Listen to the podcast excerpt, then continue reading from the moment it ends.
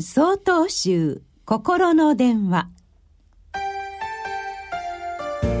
今週は「親の願いこの思い」と題して宮城県高円寺奥野商店さんのお話です。3月は卒業の季節です。今希望と不安で胸をいっぱいにしているお子さんたちもおいででしょう。子供の健やかな成長を願うのは親として何にも増して大切なことです。しかし健やかな成長を願うあまり度が過ぎてしまうことも時にはあるのではないでしょうか。親が子供に願っていることと子供自身が思い描いていることは必ずしも同じとは限りません。例えば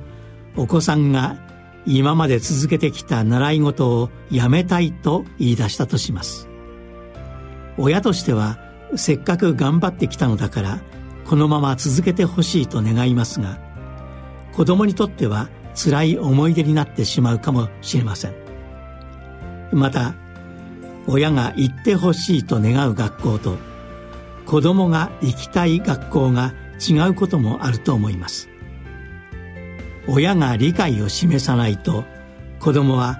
親に言っても無駄だと思いやがて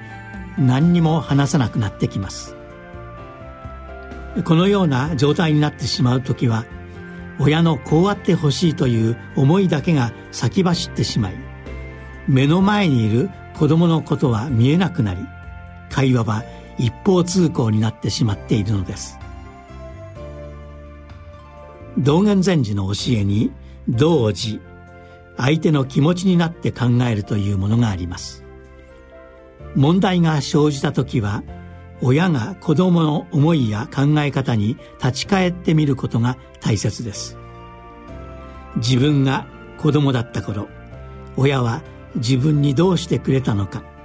自分はどうして欲しかったのか子供の思いを自分の価値観だけで判断せずにしっかりと受け止めてあげることが大切です。そうすれば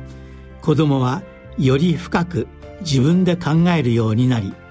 自分から進んで良い選択ができるようになることでしょう。これは親子関係に限ったことではありません。相手の身になって考え寄り添いお互いに支え合うことが今さまざまな場面で求められているのです。3月10日よりお話が変わります。